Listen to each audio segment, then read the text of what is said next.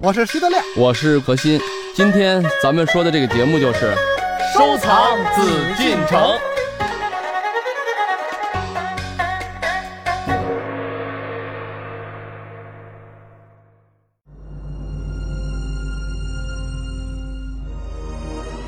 永和宫是紫禁城东六宫中非常普通的一座宫殿，明清时为妃嫔所居。但这里曾经的主人又让它显得与众不同。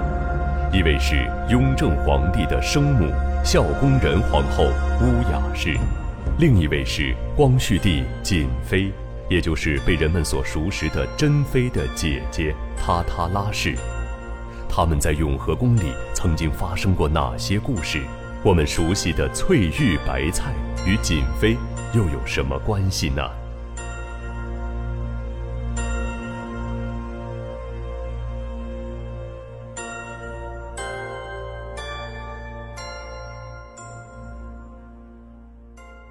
好，欢迎朋友们来关注我们的《艺海藏家》，我是永峰。今天是我们收藏紫禁城的日子，在我的对面呢，还是大家非常熟悉的何徐人也组合。好了，二位向大家问声好。大家好，我是何鑫，我是徐德亮。我们先来说一下我们今天说的话题啊，永和宫。您把方位先跟大家说一说。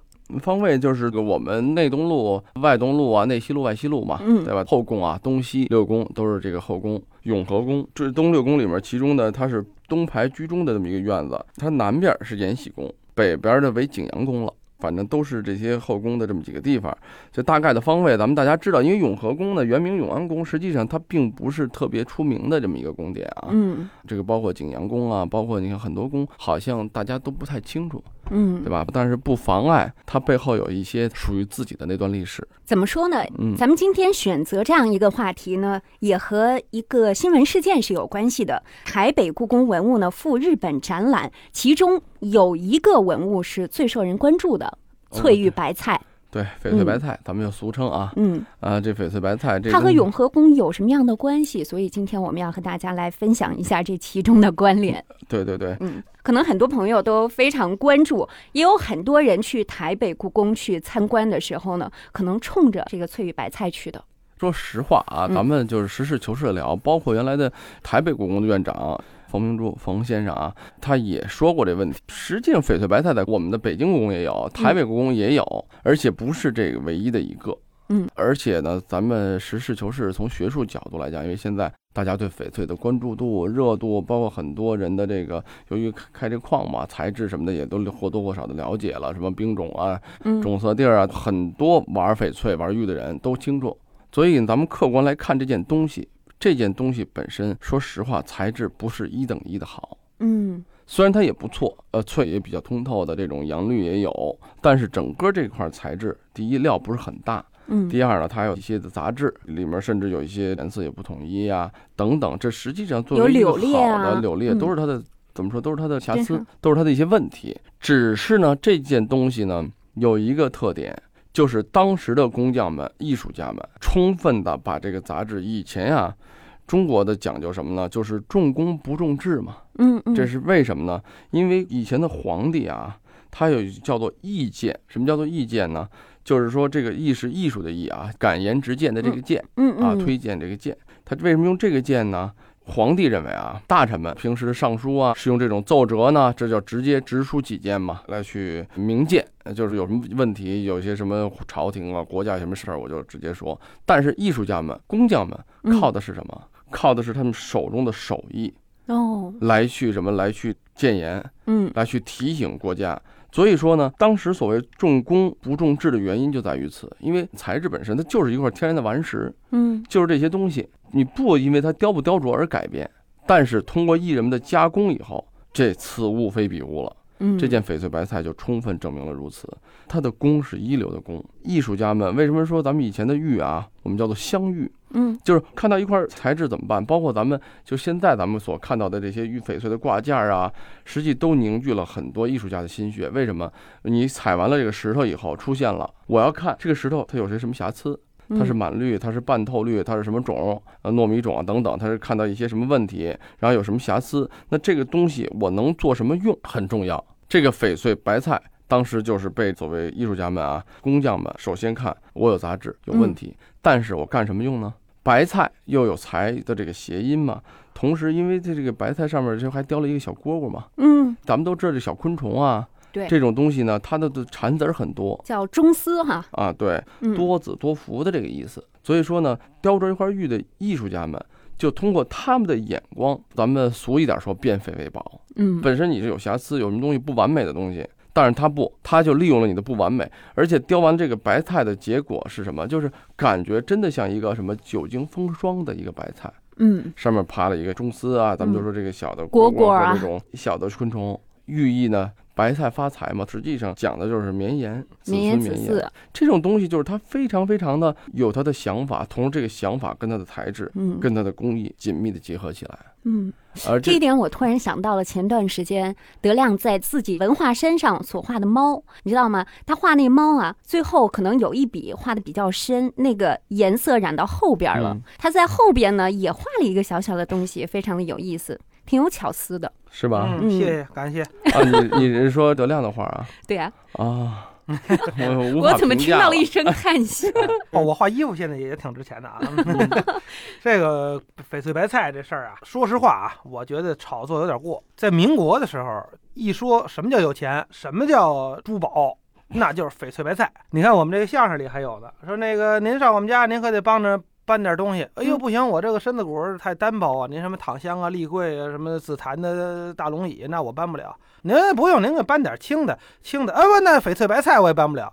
就这个相声呢，最起码是三十年代就已经有了，上个世纪。所以呢，看来在民国的时候，大家一说有钱，什么叫有钱？那珍宝最好的就是翡翠白菜。其实呢，用我们现在的话说，这个无非就是一个巧雕的这么一个东西，对吧？嗯？嗯，而且翡翠这东西呢，本身它年头并不长，就这东西它最长就是在清代被开乾隆。，这是乾隆宫的翡翠白菜，嗯，很不错。但是说你真正说比故宫里随便举个什么独山大玉海什么的，你比这我估计肯定比不了。独山大玉海不在故宫哦，在北海。哦，不是，他说的是那个玉瓮，那个在珍宝馆里摆的那个，呃这这墨那个门口嘛，就是我们那大玉玉山子，玉山就类似这种东西。啊，故宫太多太多了。嗯所以这个如果跟这样的东西相比，这个翡翠白菜顶多算一个不错的工艺品、手把件儿。对吧嗯那倒是。所以我看过一个说法，说故宫三宝叫翡翠白菜，呃，台北故宫三宝，肉冻石，它的肉是毛公鼎毛公鼎，嗯还有什么这个这这个，毛公鼎肉肉形石嘛，也叫肉冻石。哎，所以这个说实话实际上啊，有这个点不合适。不是这啊个个人的意见啊，不代表很多这个文化这个。但是有一点，我想说，毛公鼎作为一个镇馆之宝没有问题。嗯，为什么？因为青铜器本身就是国之重器啊。嗯这个咱们说清朝的，在在明清的时候已经有收藏青铜器的历史了。因为它在以前的话，虽然说出土的东西，但它出土并不是因为它是呃咱们说殉葬啊是怎么样，而是国之重器的礼器，嗯，只是因为战乱埋在地上了。被挖出来了，就跟石鼓似的，石鼓文那从唐朝的时候就已经挖出来了。嗯所以说，这个皇宫不叫做收藏出土文物，而叫做把前朝的重要的礼器文化保留下来。嗯所以说，毛公鼎呢本身，你说这件东西，当然它出了以后啊，在民国时期啊，它的历史价值就是毛公鼎是目前来说青铜器上文字最多的一件东西嗯啊。然后其次散纸盘啊什么的这些东西都是这样，但是它的文字代表的就是历史。咱们在商周时期的文字，那可就记录了当时的历史。为什么中国的文字在世界这个地位，实际上不管你怎么说，还是不可动摇的，就是只有中国的古代的文字是流传下来。嗯，实际在西方的所谓英语啊，所谓西班牙语等等啊，它并没有真正都是拼音文字。咱们说古希腊呀、古埃及呀，对吧？还有古巴比伦啊、古印度，它的文字都最后消亡了。嗯，由象形到写意，然后呢，最后变成声音，只是拼出个音而已。只有中国的文字现在还保留着当时文字流传下来的因形而字、因字而异这么一个效果。现在咱们很多东西，包括你说山，还是一种抽象的象形。嗯，对，日啊等等啊，所以说这些东西，这个文化就是有了文字，才有了真正历史的这个佐证。对所以毛公鼎，我认为它作为说镇馆之宝，无可非议。对嗯，可是您说您的一个肉形石、肉冻石，它是天然的材质嘛，对对对对，所以对吧？肉形石啊，还有这个翡翠白菜跟这个毛公鼎啊，它完全不在一个级别。但是呢，我觉得他们也有一定的想法，为什么呢？就是因为这个是属于很具有人气的文物，人们冲着他知道他的这段历史，所以呢才觉得呃，故它可以成为，故宫的台北故宫啊，曾经他自己也说过嘛，嗯。咱们北京故宫也出过，对。就是说最具代表性的一百件故宫文物，嗯，因为台北也出了最具人气儿的一百件文物，你说最具人气也好，最具关注度也好，没有问题。嗯。就跟我喜欢某个球星，你无可非议，但是你要从技术角度，咱们说是分析哪个队踢得好，那就不简单是你喜欢的问题，嗯。你可能喜欢的是西班牙，他已经回家了，嗯。你喜欢的可能是英格兰也走了，你喜欢葡萄牙就不用说了。而且对吧你提出故宫三宝啊什么嗯这种词儿，您不能纯按人气儿，对吧？对，因为你有你学你比方说。你说这个当代几大男高音、几大歌唱家，你不能加一徐德亮。徐德亮人气儿也挺高的，但是跟人水平差太远，对吧？那还不如提我呢。你这这太不是开玩笑，就是说这什么意思？我我们说的就是，你要如果说选代表性的文物啊嗯，首先它得有文化的东西，而且台北故宫好东西挺多的，不是挺多，很多。它的一件钧瓷，它的一件汝窑嗯的东西，咱们说珐琅彩，当然说肉冻石可能是天然，咱们说天地造化的灵气的嗯所产生的这么一种材质。实际上啊，我是这么认为，德亮不就是它具人文特色。它违背了咱们真正古代人收藏的一种概念。嗯嗯就是中国人啊嗯，你看，包括清宫以前中国人嗯为什么叫做玉不琢不成器啊？嗯，嗯你这个东西也没有经过雕这个琢，最不值钱的呀，按照嗯材质来说就是书画。不就一张纸吗？对啊不就一铃子吗？弄点墨值什么钱？但是最值钱的、最好的就应该是书画。也是书画，书画，对，因为它纯是它人的创文，化的这种传承。真正文化的哎传承。所以你说翡翠白菜跟肉黄石，它算是一个潘家园某个翡翠店的镇店之宝，这没问题。不是德亮说的也夸张啊，这翡翠白菜它还有很高的艺术价值，而且它也很具人文。对吧气？息也有人文价值，但它的人人文价值来讲，就是说跟历史整个中华民族这个文化历史还是有差距。嗯，珍惜性也有差距，材质工艺好不好好，但像它这样工艺有没有还有很多，嗯你没有具有唯一性，对不对？因为咱们根据啊真正的收藏，我讲过很多次，文物的价值为什么要有历史性、稀少性、稀缺性嘛？收藏呢，就首先要稀缺，要有历史、艺术。当然说了，还有它的所谓的关注度的问题。嗯那结果咱们说肉形石，实际肉形石这里边是最不应该作为说故宫来讲，一个台北故宫把肉冻石当做一个说所谓镇馆之宝，是我们搞专业研究的只能只是相视一笑，有没有意思？这东西看着挺有意思，这么一块石头确实不错，嗯哎，很天然。但是你看现在咱们说这个各种天然店里面有多少就开始就模仿，当然很多东西都是加工合成的啊，模仿的。但是实际上本身来讲，那件东西是最不具有还有一个这个历史文化。如果要是说从收藏来说呀，讲究一个路分。如果不从收藏，不从金钱价值呢，它有一个品位这么一个问题。毛公鼎它是一个礼器，对吧？这翡翠白菜充其量就是一哦个工艺是一都也算一个嫁妆。手把件儿。工艺艺术品也可以，而且就是你肉形石就什么都哎，从文人来说呢，啊，这个白菜啊，这百财发财，嗯清清白白，你都可以说很多东西，但是太民间这种说法，嗯就是皇上家拿它也是当玩儿，也绝不会像那个大玉山的啊什么之类，它哎有一很多的政治那个。大禹治水的这个玉山，这种政治内涵，这这完全没法比的。对当时哎人家这个也没有错啊，为什么人家本身这个小把件儿啊，当时就是瑾妃嘛，瑾珍二妃，这是姐妹啊，嗯，姐妹当时好像是嫁妆还是干嘛，我忘了啊。据说是嫁妆。啊，对，当时就是说带到宫里的给再带到宫里头有这么一件好玩的东西，所以本来就就不是宫里的，就是他们家的。不是人家不管说是家里还是宫里，这说实话，工艺水平很高，嗯，那是咱们说当时的艺术家工匠们所做的这些努力啊。不管每个艺术家、每个工匠，可能自己毕生都有一些很好的艺术品。嗯这件东西可能对于某位咱们说艺术家来说，算是他的一个代表作，但是你做的很好。这个光绪年间的工匠，他再好能好到哪儿去？对呀、不是，咱不厚此薄彼吧，咱只是说那件东西来了，人家干嘛？嗯人家并没有当做一个国之重器，人家本来的收藏目的就是一个玩儿。就是玩儿，就是说好看嘛。哎，嗯这个东西能绵延子孙，你你大婚你干嘛？你不就为了生孩子，就为了繁衍后代吗往那？一搁，子孙万代人家跟外国的机械表啊，什么那个各种保持的那保持珠宝盆景啊，对对，那一个东西。原来是盆景，我们叫盆景是珠宝，故宫的盆景都是珠宝，不是真正的咱们说那种植物盆景了啊。嗯，对，哎，珠宝盆景呢，他就把这小白菜往那一插，就那意思。哎，这盆景里面有一个配件儿，挺好看的，对吧？生动嗯活泼。但是插完了以后呢，他也觉得可能有点不伦不类，因为可能那些都是珊瑚啊，或者已经造好景了，这个有点不太合时宜。后来最后给他摆的时候，把它又给取下来了，觉得不太配。就把这个翡翠白菜又给摘下来了。所以说我们当时啊，就我们故宫南迁文物，就是这个以前文物在搬运的时候也有流传这么一说法，那件盆景儿还在我们北京故宫里头，嗯，但这个配件儿已经跑到了台北了。翠玉白菜是台北故宫博物院所珍藏的一件玉器雕刻，长十八点七厘米，宽九点一厘米，厚五点零七厘米。利用翠玉天然的色泽雕出白菜的形状，与毛公鼎、肉形石共称作故宫三宝。翠玉白菜原本置于北京紫禁城的永和宫，是光绪帝的妃子瑾妃的嫁妆。此件玉器的雕刻一体成型，以翠玉自然的色泽刻饰出绿色的菜叶与白色的菜柄。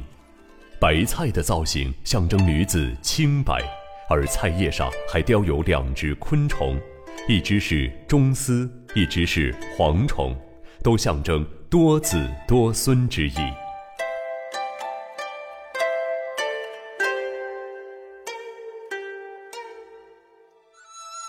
如今人们耳熟能详的翠玉白菜和光绪皇帝的瑾妃关系密切，它是瑾妃陪嫁当中一件精美的翡翠雕件。但是我们从它的来历就可以知道，它并不算一件重器。可为什么台北故宫博物院会将其选入院藏三宝之一来做宣传呢？其中有什么样的原因？何老师从他的角度做出了理解和分析。我也实事求是的讲，在特定的历史环境，毕竟台北他以前挑选过一批东西带到台北了，结果怎么样呢？人家作为文化宣传，因为咱们也知道，今天日本很明显啊，就是一个岛国的意识。你台湾，它毕竟这么一小块地方，它在站着，毕竟咱们是一个中国。那么在这个大前提下，他们当然要说我们的东西好了，对吧？我们的文化，我们这代表了中华几千年的文化。那代表文化拿什么代表呢？他们就在文化宣传上选择了一些东西。实际上，代表中国文化东西有很多，像刚才德亮说他们，考虑的就是喜闻乐见。他们考虑的是被别人接受，他们要宣传中国的书画。他们现在有三希堂有一希在他那儿啊，王献之的《坏血实情》啊。但是呢，他为什么不宣传《坏血实情》啊？老外懂吗？他们在国外，在美国，在欧美办了很多展览。那六十年代的时候，永丰那时候还没有你，那时候咱们还还那会儿也没有我呢。啊，对，咱吃 吃饱肚子嘛。我一看永丰挺专注看着我，好像 他经历过那段时间。哎，你说我何老师？明显说出了他的年龄。哎你说他是不是这个道理？嗯他咱们在建设的时候，人家已经在去做文化宣传。嗯他老外能看得懂嗯这个东西，实际上也是一种迎合。嗯外国人有珠宝、宝石收藏的历史，咱们都知道，现在翡翠已经都算入宝石的一种收藏的系列了。所以说，老外能接受，就一些国外宣传，他好沟通啊。嗯他看这肉冻石也好沟通啊。但是呢，您真给他拿一张中国的书法、国画，他真是不懂。嗯，您再给他拿点什么青铜器，拿瓷器，瓷器他知道好，但是咱说了，宋青铜器容易接受。青铜器也能接受啊，对，因为它都是有一个很强的工艺性在里面。对，发现没有？嗯哎呀，纹饰啊，漂亮啊，大气啊，嗯，当然文字的东西他们也不懂，对，那他们也不用懂。嗯所以我就想，从这个放在历史的观念中，咱们去还原的话，就是真正的文化人，包括很多现在就是收藏的时候，也不要急功近利。外面市场炒什么好，我们就收什么，还是要从自己的学识、自己的能力，还有自己的眼光，自己能看到什么。我天天守着北京故宫，我可以看到很多真正的瓷器、真正的书画。嗯。咱们先去养眼，先去看。对，哎，我们今天说到这个翠玉白菜，之前呢也提到了这是瑾妃的嫁妆。那么瑾妃呢，她自从进入到清廷之后，她所居住的地方就是永永和宫和宫。您正在收听的是《艺海藏家》。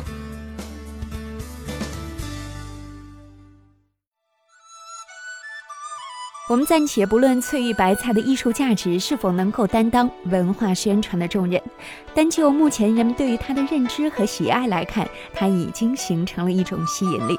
进而，我们可以通过它的号召，了解其背后的历史故事和更为优秀的文化传统。